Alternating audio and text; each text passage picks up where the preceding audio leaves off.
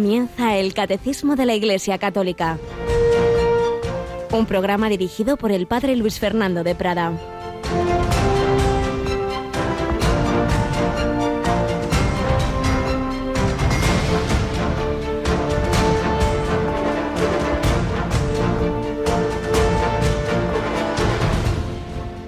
Acudió a Jesús mucha gente llevando tullidos, ciegos, lisiados, sordomudos y muchos otros.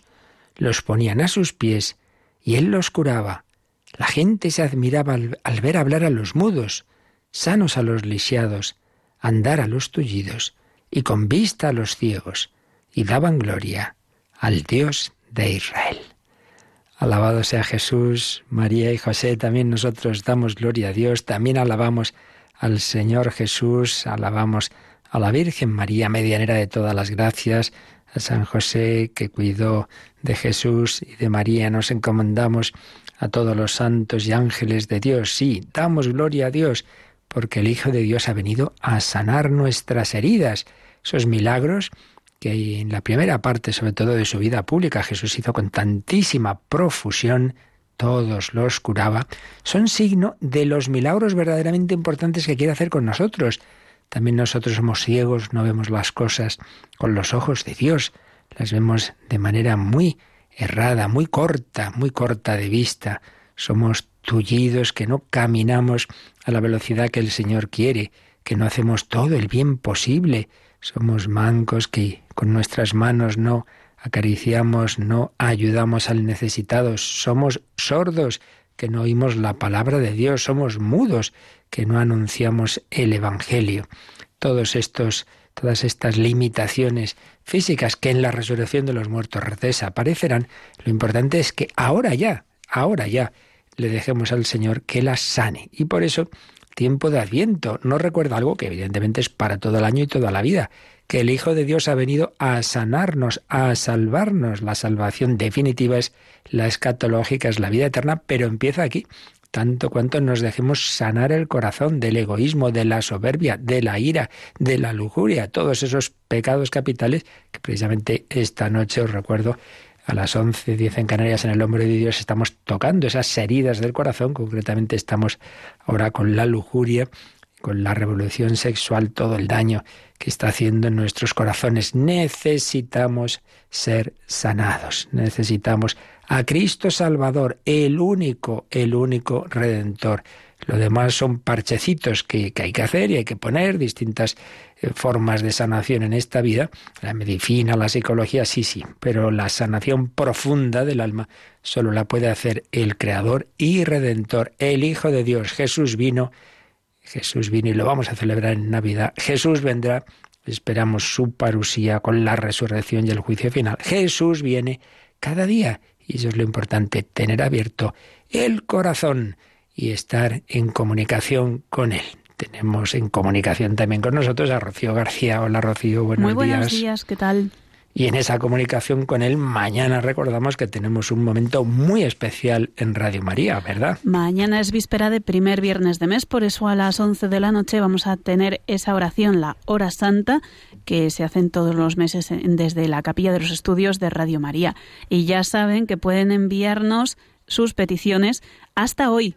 Hoy es el día límite a, hora santa arroba radiomaria.es o en el teléfono 91 822 8010.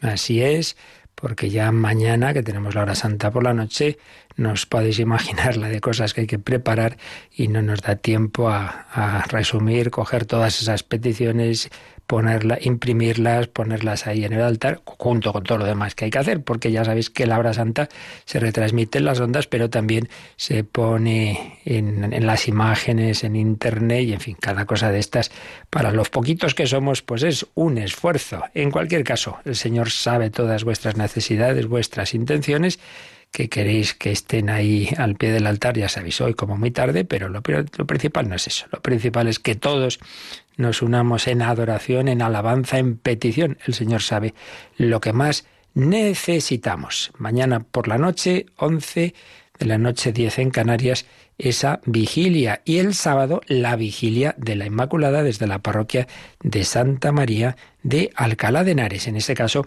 a las nueve de la noche. Vigilia de la Inmaculada, estamos en su novena. La Virgen Inmaculada ha sido sanada previamente. Ella ha sido concebida sin esas heridas, concebida sin pecado original, pero respondió a esa gracia superabundantísima que necesitaba para una misión súper importantísima, claro, que es la de ser Madre de Dios, pues ahí vemos esa unión entre la gracia y la libertad. Pedimos a la Virgen María que nos ayude a nosotros a responder en el día a día. Ayer recordábamos, Rocío, que muchísimas personas han respondido, muchos más de los que tenemos canonizados muchos santos y hemos preparado otra recopilación de lo que llamamos santos de andar por casa, ¿no es así? Santos muy conocidos y menos conocidos, recogidos en un CD especial mm, con microespacios. Son espacios cortitos que pertenecen al programa Hay mucha gente buena, pero que se han extraído con motivo del mes de noviembre y ahí los tienen todos recogidos para escuchar uno cada día, por ejemplo. Santos de andar por casa.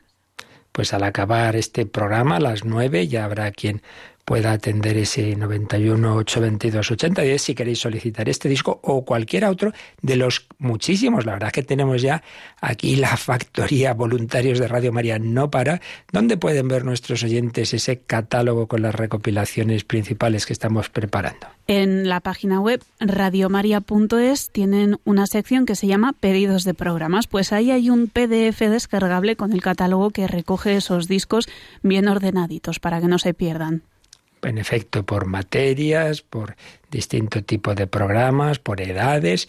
Ahí tenéis ese catálogo y mira, ahora este tiempo de regalos, pues qué mejor regalo que buenos programas, buenas conferencias formativas apostólicas, también los hay indicados para personas no tan cercanas o incluso alejados de la fe, pero testimonios, programas de diálogo con la cultura contemporánea, ahí tenéis de todo. Pues vamos adelante también con estos santos poco conocidos, muchos de ellos de los que estamos hablando en esta sección testimonial del programa que seguimos tomando en estos últimos meses de este libro que se preparó para el mes misionero extraordinario por las obras misionales pontificias, testigos de la misión como este japonés, esa nación que evangelizó San Francisco Javier y que ha dado tantos frutos de santidad.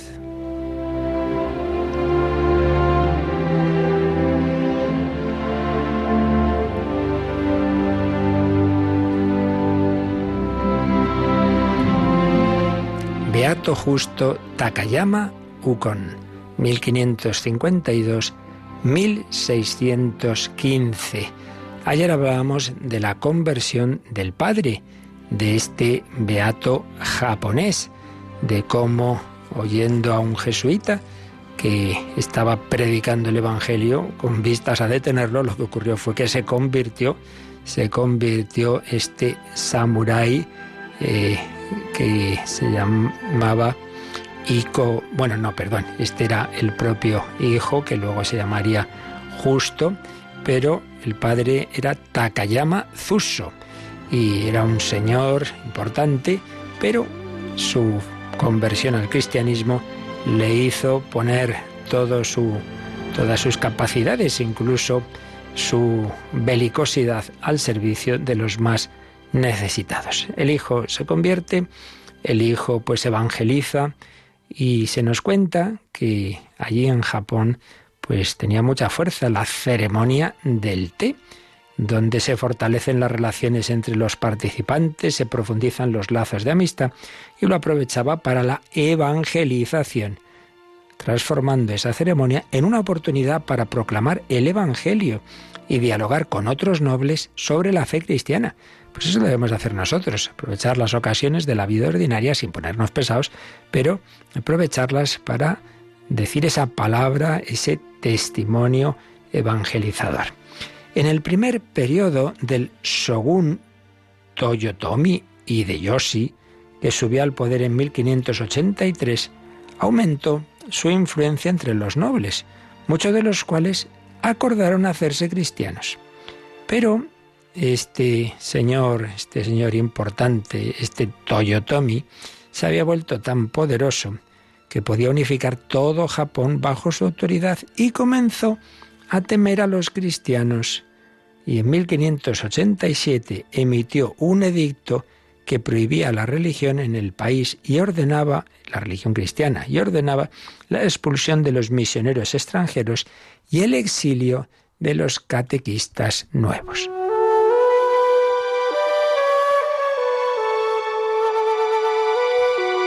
Bueno, pues ante ese edicto, todos los señores feudales aceptaron el acuerdo. Decían, bueno, bueno, pues vamos a dejar la fe cristiana aquí para mantener nuestras propiedades, etcétera, todos menos justo, que prefirió renunciar a su feudo y sufrir el exilio en lugar de renunciar. Resulta que esa especie de rey, ese Toyotomi, murió de repente, pero su sucesor resultó peor que él la persecución de los cristianos se hizo generalizada e intensa, con el objetivo de erradicar lo que consideraron malas hierbas o religión perversa, siempre lo mismo. El poder, en cuanto ve que hay alguien por encima, aunque sea una autoridad espiritual, pues la demoniza, la quiere expulsar, siempre lo mismo. El 14 de febrero de 1614, Justo Takayama y su familia fueron capturados y trasladados a Nagasaki, a la espera de ser ejecutados junto con otros misioneros que habían reunido allí.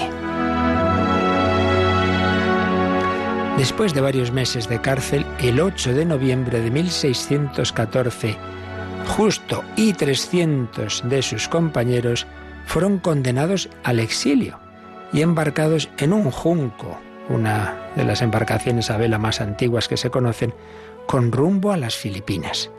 Durante su tiempo en prisión, él esperaba compartir el destino de los mártires de Nagasaki. Recordad que ahí está la colina de los mártires, donde hubo crucificados, cristianos crucificados, algunos japoneses, algunos misioneros extranjeros. Él esperaba ser mártir allí, estaba convencido de que lo matarían y esperaba ese final con gran serenidad. Pero la expulsión y la lenta navegación en una embarcación totalmente repleta de carga, pues mm, de momento no llegaba a ese martirio y esa situación hizo aumentar aún más la fe de justo. Eh, fue recibido al final con todos los honores en, Filipinas por los españoles, pero agotado por el encarcelamiento y la larga navegación, murió en Manila el 3 de febrero de 1615, 40 días después de su llegada a Filipinas. No había sido mártir de sangre, pero se le consideró tal porque a fin de cuentas murió como consecuencia de de ese encarcelamiento, de esas malas condiciones de vida y sobre todo de que no quiso renunciar a su fe. Prefirió perderlo todo, hasta la vida. Él estaba convencido que lo iban a matar prefirió perderlo todo antes que perder la fe. Por eso fue reconocido como un mártir, porque fue perseguido, porque abandonó todo. Estaba muy feliz de haber recibido de Dios el don de la fe cristiana, y su testimonio inspiró a muchas otras personas que lo conocieron, nobles de su rango, superiores, inferiores, amigos. Pues al cabo de los siglos, el 7 de febrero de 2017 fue beatificado en Osaka una persona pues seguramente desconocida para todos nosotros, cuántos hombres y mujeres, niños y mayores en el mundo entero han sido fieles a Jesucristo. Y muchos nada más conocerle. Este, pues ya vimos, se, se convierte como consecuencia de la conversión de su padre, pero, pero vamos, no por tradición, desde luego, sino con una fe bien profunda que, fue tan profunda que le llevó a dar la vida por Jesucristo. Pidamos al Señor, pidamos a la Santísima Virgen que nos ayude a tener esa fortaleza en la fe, esa coherencia que nos lleve al martirio del día a día, al testimonio, y si llega el caso también al martirio de sangre.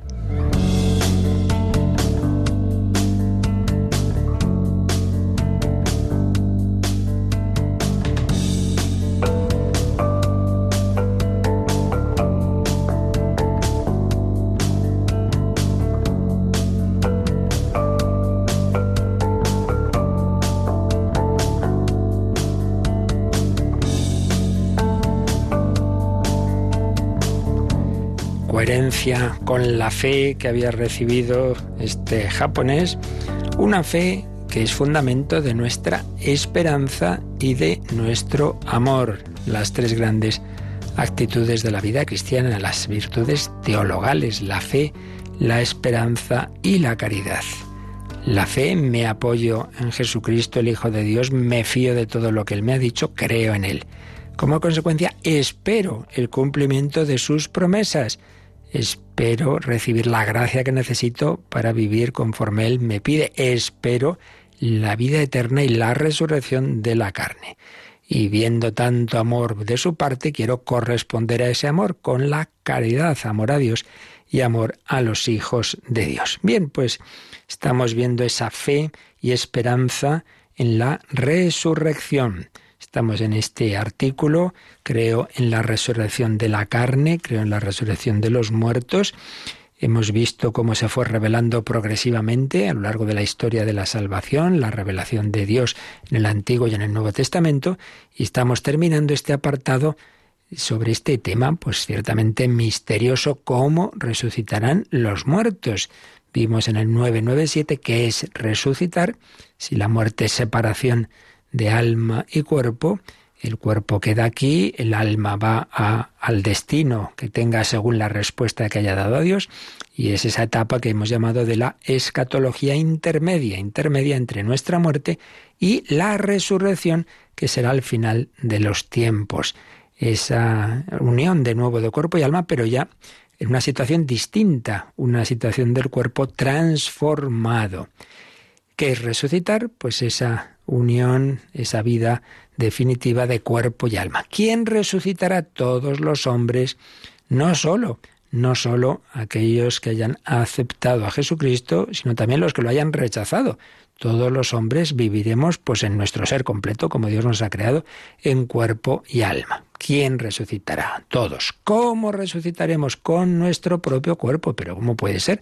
Si este cuerpo luego ya, ¿qué quedará de él? Bueno, el cómo Dios sabrá pero es la fe realista de la Iglesia, resurrección de la carne, de esta carne, de nuestro ser. Dios sabrá cómo hacer. Ya veíamos diversas teorías y se sintetiza en esa expresión de que será el, el, que resucite será el mismo, la misma persona, el mismo, pero no lo mismo, es decir, no en la misma situación, no en el mismo estado, no es volver a la vida anterior, como en las resurrecciones que Jesús hizo en su vida pública. Por tanto, un cómo será que sobrepasa nuestra imaginación y nuestro entendimiento. No, no hagamos cábalas porque es perder el tiempo, porque ya hemos dicho muchas veces y hay que volverlo a repetir porque siempre llegan preguntas de esas que uno dice, bueno, pues estos son meras curiosidades que no van a ninguna parte. La revelación no es para saciar nuestra curiosidad, sino que tenemos que hacer. Dios nos dice lo, lo necesario y suficiente para actuar conforme debemos. Y la última pregunta de este apartado que estamos terminando, la veíamos ayer, vamos a, a, repetirla, Rocío. La última pregunta está en el número 1001 y era ¿cuándo será esa resurrección? ¿Qué responde este número? Sin duda, en el último día, al fin del mundo. En efecto, la resurrección de los muertos está íntimamente asociada a la parusía de Cristo. Y esto lo confirma con una cita de San Pablo en 1 Tesalonicenses 4:16. El Señor mismo, a la orden dada por la voz de un arcángel y por la trompeta de Dios, bajará del cielo y los que murieron en Cristo resucitarán en primer lugar. Pues esta es la última pregunta que responde el catecismo sobre la resurrección de los muertos. ¿Qué es resucitar? Esa, esa, ese ser completo, esa unión de cuerpo y alma. ¿Quién resucitará? Todos los hombres. ¿Cómo? Pues con nuestro cuerpo, pero transformado. ¿Cuándo? En el último día, al final de la historia, y cuando venga Jesús, cuando vuelva Cristo, la parusía de Cristo. Así lo dice San Pablo en bastantes lugares. Uno de ellos, este que acaba de decirnos el catecismo en primera Tesalonicenses, el Señor mismo a la orden dada por la voz de un arcángel y por la trompeta de Dios, bajará del cielo, bajará del cielo el Hijo del Hombre, el Hijo de Dios, y los que murieron en Cristo resucitarán en primer lugar. Pues bien, vamos a hacer antes de pasar al siguiente apartado. El siguiente apartado es que ahora ya, ahora ya todavía en nuestra vida, aunque esperando por la muerte, de la que hablaremos después, y luego al final la resurrección, pero ahora ya estamos llamados a vivir resucitados con Cristo, en el sentido de que nuestra alma, nuestro ser, bueno, todo nuestro ser, alma y cuerpo, debe vivir la vida divina, la vida de la gracia que nos, que nos transmite Cristo resucitado, porque también veíamos ayer en el número anterior, en el número mil, que la Eucaristía, la Eucaristía es el principal modo de ir participando ya de la resurrección de Cristo, porque en la Eucaristía recibimos no una cosa, no un cuerpo muerto, sino a Cristo resucitado y vivo. Cuando vamos a la iglesia, vamos a, ante un sagrario, pues no estamos ante una reliquia ni, ante una estatua, estamos ante un viviente, ahí hay un corazón humano que late por nosotros. Pero digo que antes de pasar este apartado de, de cómo ahora ya debemos vivir la resurrección de Cristo en nuestro ser, porque Cristo resucitado nos transmite esa vida de la gracia, vamos a hacer una recapitulación de todo lo que hemos visto, un resumen sobre todos estos elementos en que hemos hablado de inmortalidad del alma, el alma nunca muere, por eso escatología intermedia entre la muerte y la resurrección final, y luego pues esa resurrección de los muertos que nos ha ido explicando este apartado que hoy terminamos. Lo hacemos, vamos a, profundizar y resumir un poquito todo esto, siguiendo dos grandes teólogos, uno ya fallecido, el padre Cándido Pozo, en esa gran obra Teología del Más Allá, donde estudió muy a fondo todos estos temas, y luego pues esa gran escatología que escribía Joseph Ratzinger, luego Benedicto XVI, y en, en ella vamos a ver un aspecto muy bello de cómo entender el tiempo, entre comillas, después de la muerte. En primer lugar, esta síntesis que hacía el padre Pozo de los puntos principales sobre inmortalidad y resurrección. Recordemos que algunas teorías que venían del ámbito protestante decían que, que ya resucitamos al morir y veíamos que no, que eso no está ni en el Nuevo Testamento, ni en la tradición de los santos padres, ni en el magisterio, ni en ningún lado. Bueno, pues puntos fundamentales. Primero, en el Nuevo Testamento la resurrección de los muertos aparece siempre en conexión con la parusía, lo acabamos de ver en este número 1001, y eso tendrá lugar al fin de los tiempos. Así nos lo ha dicho San Pablo en 1 Tesalonicenses 4, 15 y siguientes, en el texto que cita el propio catecismo. Y también nos lo dice en 1 Corintios 15, 23, donde establece San Pablo este orden. Cada uno en su propio orden. La primicia Cristo, después los de Cristo en su parusía. Después vendrá el fin. Y recordemos también las diversas citas que hemos visto en el capítulo 6 de San Juan, en ese discurso eucarístico, el que come mi carne. El come, por cierto, el, verbo así literalmente significa el que mastica mi carne, para que nos demos cuenta hasta qué punto la Eucaristía es un mero símbolo, que es verdad que es recibir el cuerpo de Cristo. El que mastica mi carne y bebe mi sangre tiene vida eterna y yo lo resucitaré el último día. Aquí vemos esos dos momentos. Ya ahora tienes vida eterna. Si estás en comunión con Cristo, como Cristo te da la vida y esa vida es eterna, pues ya el cristiano que vive en gracia de Dios tiene vida eterna. Pero falta la consumación de la salvación. Tiene vida eterna, pero yo lo resucitaré el último día. ¿Veis? Aquí ya esa vida divina, pero la resurrección al final. Segundo punto. Entre la muerte y la resurrección, desde que morimos hasta que se produzca la resurrección, sobrevivimos en un estado que dice San Pablo de desnudez corpórea, la cual perdura hasta que el día, que en el día ese de la parusia, seamos vestidos por el cuerpo resucitado inmortal. Esto lo explica San Pablo en la segunda carta a los Corintios, capítulo 5. Y pone esa imagen de, de estar desvestidos. El alma queda desvestida del cuerpo cuando muere y está esperando, está esperando volver a ser vestida con el cuerpo. Hay por tanto una dualidad antropológica, cuerpo y alma. Dualidad no es dualismo. De hecho, Jesús en Mateo 10, 28 veíamos que usa esta dualidad diciendo no tengáis miedo a los que maten el cuerpo pero no pueden matar el alma. Pues sí, hay esos dos componentes en el ser humano. No es dualismo, no es el dualismo famoso, dualismo platónico, porque nosotros no decimos, uy, qué bien, que el alma se libera del cuerpo ya. No, no, no. Es una herida, es algo, al alma le falta algo. Por eso todos resucitaremos, porque Dios ha creado al ser humano para toda la eternidad, cuerpo y alma, y por eso la plenitud de la salvación incluirá la resurrección. Tercer punto de síntesis de esta doctrina católica. La resurrección supone recibir de nuevo el mismo cuerpo que tuvimos en la vida terrestre, pero transformado. Es lo que dice San Pablo en 1 Corintios 15, esto corruptible tiene que revestirse de incorruptibilidad y esto mortal revestirse de inmortalidad. Y cuando esto corruptible se revista de incorruptibilidad y esto mortal se revista de inmortalidad, entonces se cumplirá este texto de la Escritura.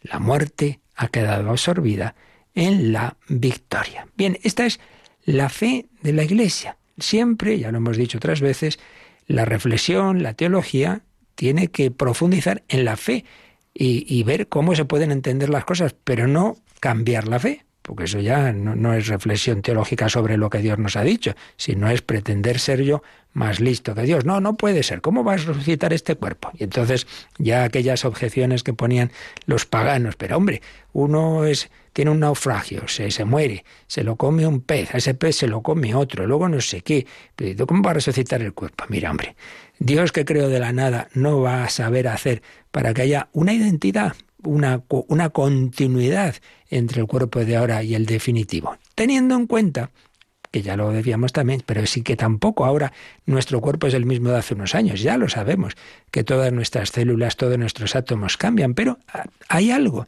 que, que le da una identidad de ser mi Bueno, pues Dios sabrá cómo hacer para que sea, por un lado, mi cuerpo y sea yo y me reconozcan, digámoslo así, y por otro lado, pues no en un sentido material, de como si fueran los mismos átomos, que ya digo que eso tampoco pasa ahora.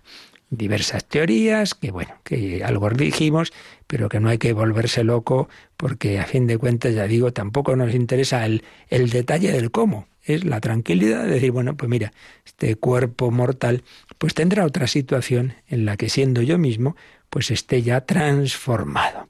Textos de la Escritura y textos del magisterio de la Iglesia, en que se afirma esa conexión entre resurrección y parusía, pues para empezar en todos los credos, en todos los credos, desde los más antiguos hasta el de Pablo VI de 1968.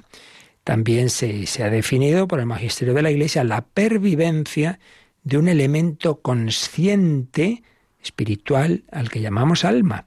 Así lo definió el Papa Benedicto XII en una constitución llamada Benedictus Deus. También el Concilio V de Letrán, que nos habla de la inmortalidad del alma. Sí, y también un documento del que hablamos, de la Coración Palautina de la Fe de 1979, pues nos recuerda que la Iglesia eh, mantiene esa, esa concepción, esa distinción, ese esquema cuerpo y alma que, como antes recordábamos, Jesús hizo suya en ese texto de Mateo 10, 28. Y también el Concilio Vaticano II, que nos dice, el hombre, uno con cuerpo y alma, es por su condición corporal una síntesis del universo material. Esto es muy bonito que en nuestro ser está como una síntesis de todo el universo. En nuestro cuerpo están los elementos del universo. Somos en el cuerpo polvo de estrellas, por así decir. Pero por otro lado, tenemos un espíritu y entonces ahí, eh, por la parte material, sintetizamos o está en nuestro cuerpo todo lo que hay material en el universo y por la parte espiritual, pues están eh, también los, los seres espirituales, como son los ángeles. Así pues, al reconocer en sí mismo Sigue diciendo el Concilio Vaticano II en la, en la Constitución Gaudium et Spes, al reconocer en sí mismo un alma espiritual e inmortal, el hombre no es víctima de un falaz espejismo procedente sólo de condiciones físicas y sociales, sino que toca la verdad profunda de la realidad, una certeza indiscutible sobre esa, esa composición, esa, ese esos principios que hay en nuestro ser, un alma que nunca morirá y un cuerpo que resucitará. Que el alma no iba a morir es algo prácticamente común en todas las tradiciones religiosas y muchas filosofías. Lo novedoso del cristianismo es la resurrección. Siguiente aspecto, esa resurrección implica la reasunción de este cuerpo, de este cuerpo de que hemos tenido en nuestra vida. Eso está también en los símbolos de fe. Y por eso, fijaos, como en el credo apostólico y en otros, eh, se dice la resurrección de la carne, como para decir, oye, oye, que no es una cosa así simbólica, que es esto, la carne. Incluso algún credo dice, de esta carne, de esta carne, yo mismo resucitaré con mi cuerpo. Esto hay que tomárselo en serio. El realismo de esas fórmulas de fe. Por eso, en este sentido, es más preciso lo que dice el símbolo apostólico de la carne que lo que decimos en el otro de los muertos, no porque lo esté mal, claro, está perfecto, pero que se podría entender, y algunos así lo hicieron, en resurrección de los muertos, como una cosa más etérea, ¿no? Resucitarán, pero bueno, no sabemos muy bien cómo, no, no, no, de la carne, de esta carne, de esta carne. ¿Cómo lo dice el último credo que tenemos en la, en la, en la tradición, en la historia de la Iglesia. Este credo del, del pueblo de Dios, que llamaba así el Papa San Pablo VI. Vamos a recordarlo, qué es lo que nos decía al respecto. Por un lado, en el número 12, el número 12 del, de, este, de este credo, decía lo siguiente. Vamos a ver. Hablando de, de Jesús, Dice, subió al cielo de donde ha venir de nuevo, entonces con gloria, para juzgar a los vivos y a los muertos, a cada uno según los propios méritos. Los que hayan respondido al amor y a la piedad de Dios irán a la vida eterna, pero los que los hayan rechazado hasta el final serán destinados al fuego que nunca cesará y su reino no tendrá fin. Y luego en el número 28 y siguientes, el final de este credo dice, creemos en la vida eterna, creemos que las almas de todos aquellos que mueren en la gracia de Cristo, tanto las que todavía deben ser purificadas con el fuego del purgatorio, como las que son recibidas por Jesús en el paraíso enseguida que se separan del cuerpo como el buen ladrón, constituyen el pueblo de Dios después de la muerte, la cual será destruida totalmente el día de la resurrección, en el que estas almas se unirán con sus cuerpos. Pues está bien claro, en este esta síntesis de la fe que hacía San Pablo VI en el año de la fe de 1968, pues volvía a profesar esta, esta doctrina de siglos, ¿no? Esa separación de alma y cuerpo, esa alma que al morir pues ya va a esa situación eh, dependiendo de la respuesta al amor de Dios, y el cuerpo esperando aquí a la resurrección, en ese día en el que las almas se unirán con sus cuerpos. Número 29. Creemos que la multitud de aquellas almas que con Jesús y María se congregan en el paraíso forman la iglesia celeste. De esto hablábamos en el artículo anterior de la comunión de los santos. Número 30. Creemos en la comunión de todos los fieles cristianos de nuevo, pues esta idea de la comunión de los santos, es decir, de los que peregrinan en la tierra, de los que se purifican después de muertos y de los que gozan de la bienaventuranza celeste, y que todos se unen en una sola iglesia. Y creemos igualmente que en esa comunión está a nuestra disposición el amor misericordioso de Dios y de sus santos, que siempre ofrecen oídos atentos a nuestras oraciones, como nos aseguró Jesús, pedid y recibiréis. De nuevo, pues la comunión de los santos. Y termina así este credo. Profesando esta fe y apoyados en esta esperanza, esperamos la resurrección de los muertos y la vida del siglo venidero. Bendito sea Dios, santo, santo, santo. Amén. Pues sí, bendito sea Dios y bendecimos al Señor Jesús, que con sus palabras nos da la esperanza de la vida eterna. Vamos a decirle que creemos en Él, que creemos en sus palabras de vida eterna.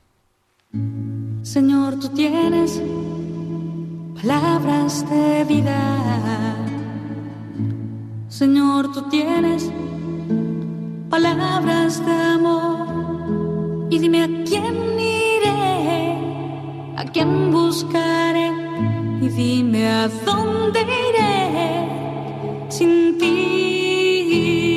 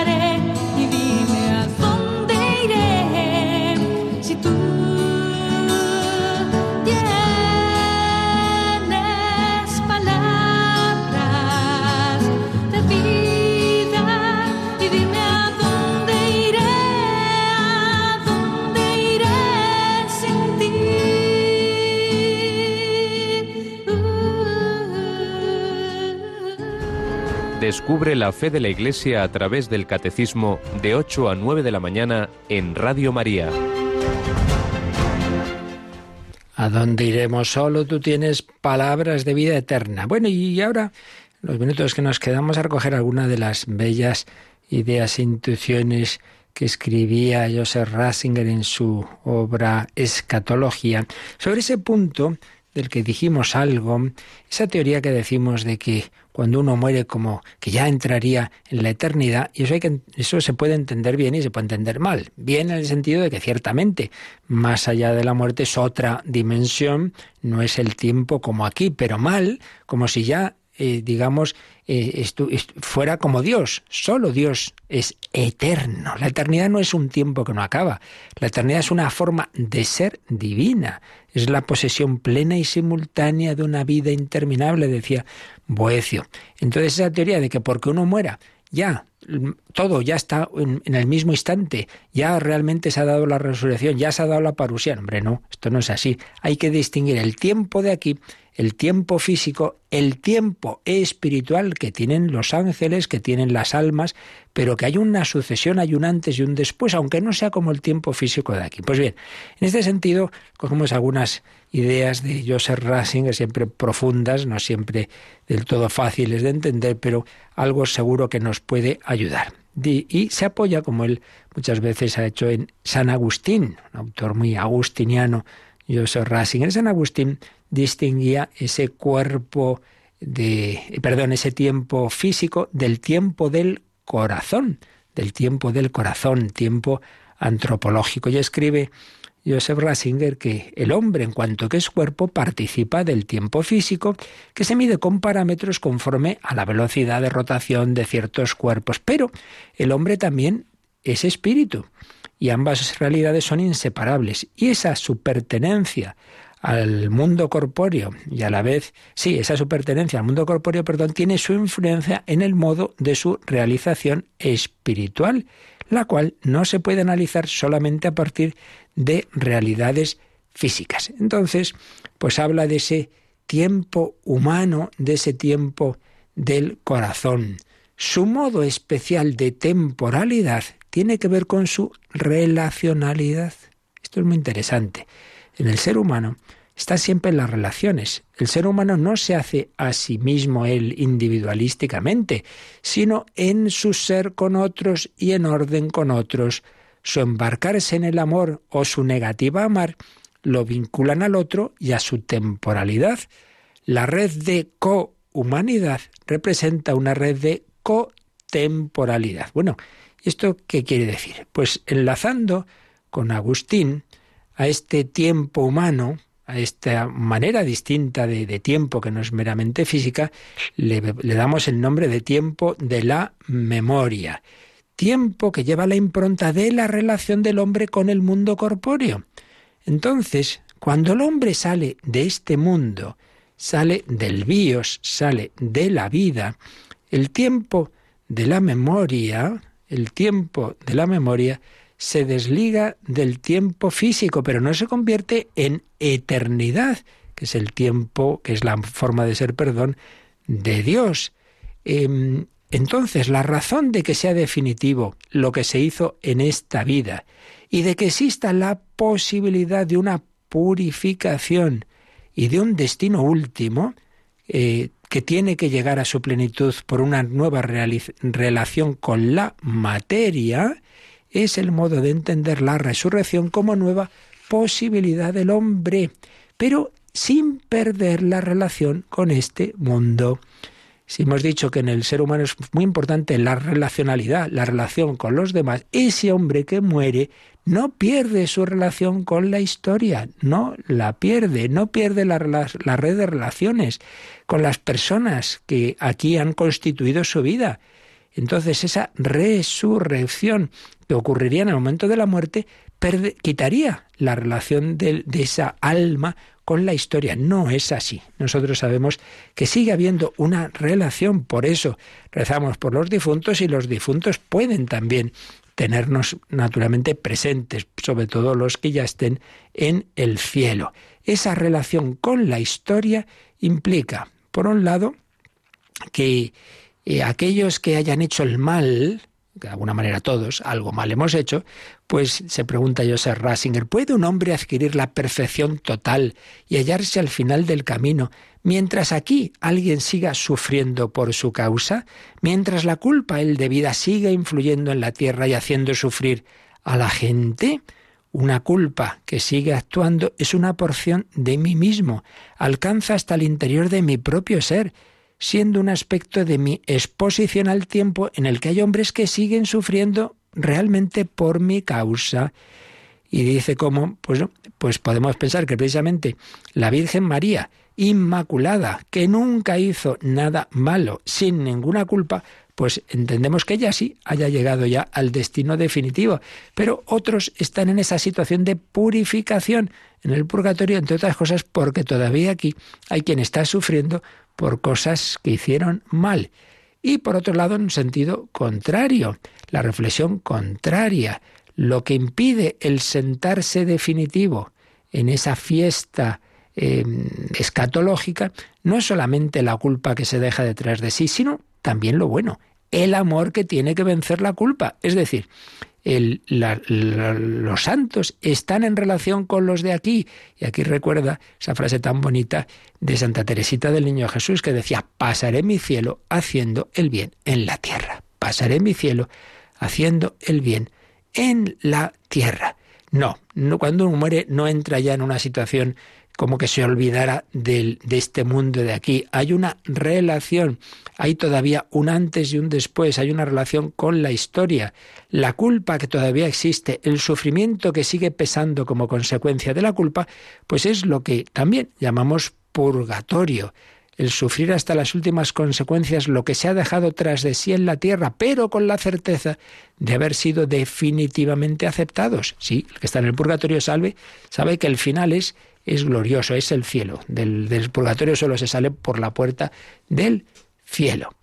Pero sabiendo eso, que hay, hay un tiempo misterioso, que no es como el de aquí, pero existe, hay una purificación, no es todavía esa, ese cara a cara del, cielo. Y que en cualquier caso hay que distinguir siempre el modo de ser de Dios, que es la eternidad, y ese tiempo antropológico, ese tiempo del corazón. Bueno, como veis son son ideas, intuiciones profundas, pero no fáciles, porque estamos hablando de realidades muy misteriosas, pero que nos quedamos con este, este matiz tan interesante. Eh, el ser humano aquí no es un, un ser, eh, digamos, eh, una mónada que diría Leibniz, es decir, algo individualista, sino que depende de muchas relaciones, de muchas relaciones. Bueno, pues no se pierden esas relaciones después de la muerte. Eh, hay una relación con nuestros seres de aquí, hay una relación también de lo malo, pues el daño que hayamos podido hacer, pero también de lo bueno, de ayudar, a ayudarnos mutuamente. La doctrina del cuerpo de Cristo nos enseña que somos miembros de ese cuerpo místico, Él es la cabeza y confiamos en que esas relaciones, esos vínculos, pues sigan adelante por esa verdad que recordaba antes Pablo VI de la comunión de los santos. Bueno, pues lo dejamos aquí porque tenemos algunas cuestiones y alguna pregunta pendiente y las que queráis ahora añadir.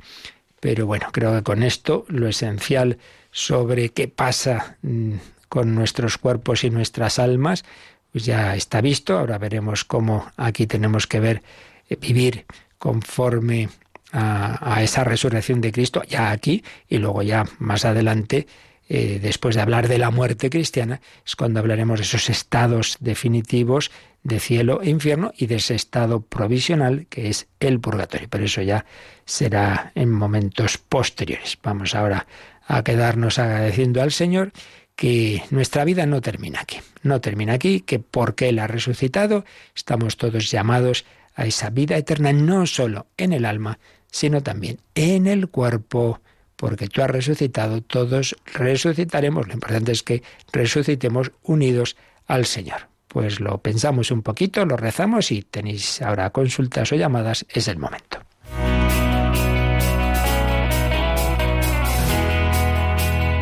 Participa en el programa con tus preguntas y dudas. Llama al 91005 9419. 91005 9419. También puedes escribir un mail a catecismo arroba radiomaria.es. Catecismo arroba.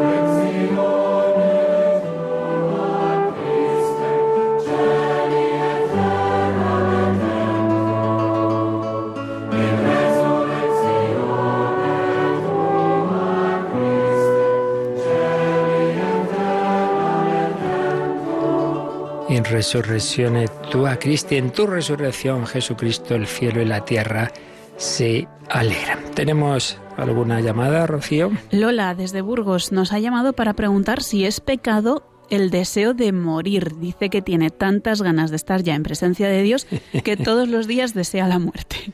Bueno, pues depende. Si es en ese sentido del deseo de estar con Dios, ¿cómo va a ser pecado? Todo lo contrario, estupendo. Ya lo decía Santa Teresa, ¿no? Que muero porque no muero. Si es en ese sentido. Ahora, claro, si fuera en el sentido que por desgracia mucha gente hoy día tiene, ¿no? De, de, de, pues nada, yo no quiero estar aquí y yo rechazo esta vida y esta vida es algo muy malo, hombre, entonces ya no estaría bien, porque sería no aceptar el plan de Dios. Pero si es el aspecto positivo, hombre, yo preferiría, pues ya lo dice San Pablo, yo si tengo que elegir entre seguir aquí o estar con Cristo, dice, hombre, estar con Cristo es con mucho lo mejor, pero añade, pero acepto si el Señor quiere que me quede aquí para ayudaros, me quedo. Por tanto, aceptando la voluntad de Dios y buscando la muerte, no por desesperación de esta vida, sino por deseo de estar con Cristo, no hay ningún pecado. ¿Alguna pregunta más? Sí, otro oyente nos pregunta, ¿cree usted que cuando morimos Dios nos juzga enseguida o espera a que termine el mundo y nos juzga a todos juntos? Bueno, eso no es que crea yo, eso es que está enseñado por la Iglesia, ya lo hemos dicho en días anteriores, pero lo veremos más adelante, no se preocupe, que esto estará explicado. Es lo que llamamos el juicio particular. Hay dos juicios. Juicio particular es que en el momento de la muerte el alma se, está, se dirige a Dios entonces la luz de Dios te hace ver cómo estás. Eso es lo que llamamos el juicio particular. Por tanto, ya en ese momento, en ese momento es como un médico, ¿no? Vas a hacerte la prueba y te dice, mire, tiene usted esto, lo otro. Claro que sí, ese es el juicio particular.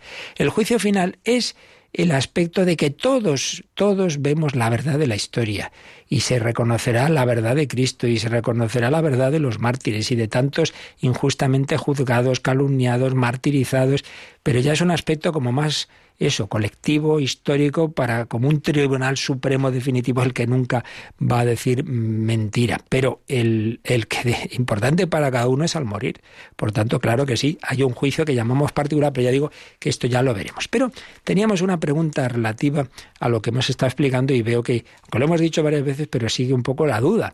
Mm, más de una persona pregunta y cogemos el correo de Charo. Dice, eh, vamos a ver.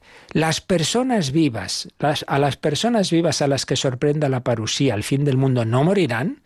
¿O lo harán de repente? Porque para resucitar como Cristo hay que participar de su muerte primero. Pues no, hija mía, no. Vamos a ver. Dice San Pablo bien claro, ya lo leímos, pero entiendo que todo esto es complejo. En 1 Corintios 15, versículo 51, dice, no todos moriremos, pero todos seremos transformados en un instante, en un abrir y cerrar de ojos, al toque de la última trompeta, pues sonará la trompeta y los muertos resucitarán incorruptible y nosotros seremos transformados. Dice nosotros porque San Pablo en ese momento pensaba que la segunda venida iba a ser ya. Entonces dice, unos, los que estén muertos, resucitarán y los que estemos vivos serán, seremos transformados. Por tanto, no todos moriremos, por eso decimos en el credo, vendrá a juzgar a vivos y muertos. Entonces, ¿qué pasará con esa última generación que estarán vivos?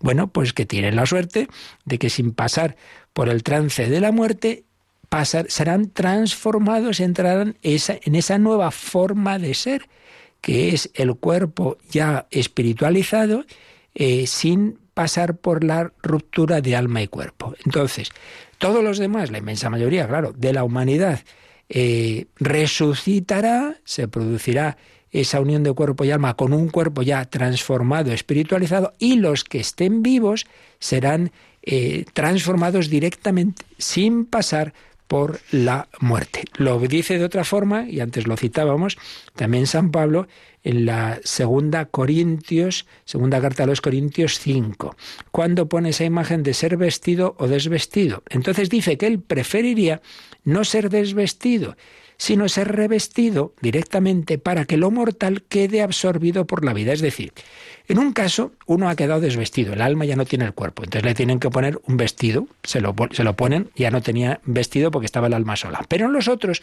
sobre el cuerpo terreno, ese cuerpo recibe como el vestido de, la, de que ese mismo cuerpo, sin habérselo quitado, ese vestido sin habérselo quitado, es, es transformado, es espiritualizado. Así que esa última generación no muere, pero pasa a la situación definitiva por una transformación sin la separación de alma y cuerpo. ¿Queda alguna pregunta en el teléfono, Rocío? Un oyente nos ha llamado para preguntar si cuando lleguemos al otro lado, al cielo, al más allá, veremos a todos los que conocemos cara a cara, igual que les vemos aquí. Bueno, lo que es el cielo, ya digo que de eso ya hablaremos más adelante. Entonces, hombre, vamos a ver, ya digo que aquí siempre surgen muchas preguntas de detalle que Dios no nos ha dado los detalles, pero lo que sí que sabemos es que en la felicidad del cielo no solo es la dimensión, que es la principal, desde luego, de contemplar a Dios cara a cara, sino también esas relaciones de las que nos hablaba Joseph Ratzinger, esas relaciones con los demás que aquí nunca son perfectas, allí todos aquellos que hayan aceptado esa invitación al banquete celestial, pues eso estarán en la mesa del banquete celestial. Por tanto, también en esa felicidad entra esas relaciones de amor con aquellos con los que aquí hemos estado unidos y que hayan aceptado, siempre hay que decir eso, porque lamentablemente la libertad humana es capaz de rechazar esa invitación al banquete divino. Pues sí, por tanto sí que aquellos que hayan respondido al amor de Dios, pues también podremos disfrutar mutuamente de esa compañía. Por eso la felicidad del cielo es tan inmensa, por un lado, porque Dios nunca se agota y siempre solo con Él ya tendremos suficiente toda la eternidad, pero también porque la alegría de uno se incrementa con la alegría de los otros. Y entonces tú eres feliz y yo soy feliz de que tú eres feliz y de que nos amamos mutuamente y de que aquí no hay esos líos que aquí, pues a veces, aunque nos queramos, nos enfadamos. No, no, de eso nada. Por tanto, en efecto, la, la relación fraterna es también parte de la felicidad del cielo. Pues de esto ya hablaremos si Dios quiere. Pues nada, pedimos al Señor su bendición para vivir ya ahora vida de resucitados sabiendo que nuestro cuerpo va cayendo, pero que lo importante es que viva unido a Cristo, sobre todo a Cristo Eucaristía. Sabéis, mañana por la noche, hora santa, y yo os espero esta noche a hablar de cómo las heridas de nuestro ser, concretamente estamos viendo las heridas de, de, los pecados de la lujuria, etcétera, pues esta noche en el Hombre de Dios hablamos de ello y a las 12 rezamos el Ángelus, en fin, todo el día unidos al Señor y con la Virgen María. El, la bendición de Dios Todopoderoso, Padre, Hijo y Espíritu Santo, descienda sobre vosotros. Alabado sea Jesucristo.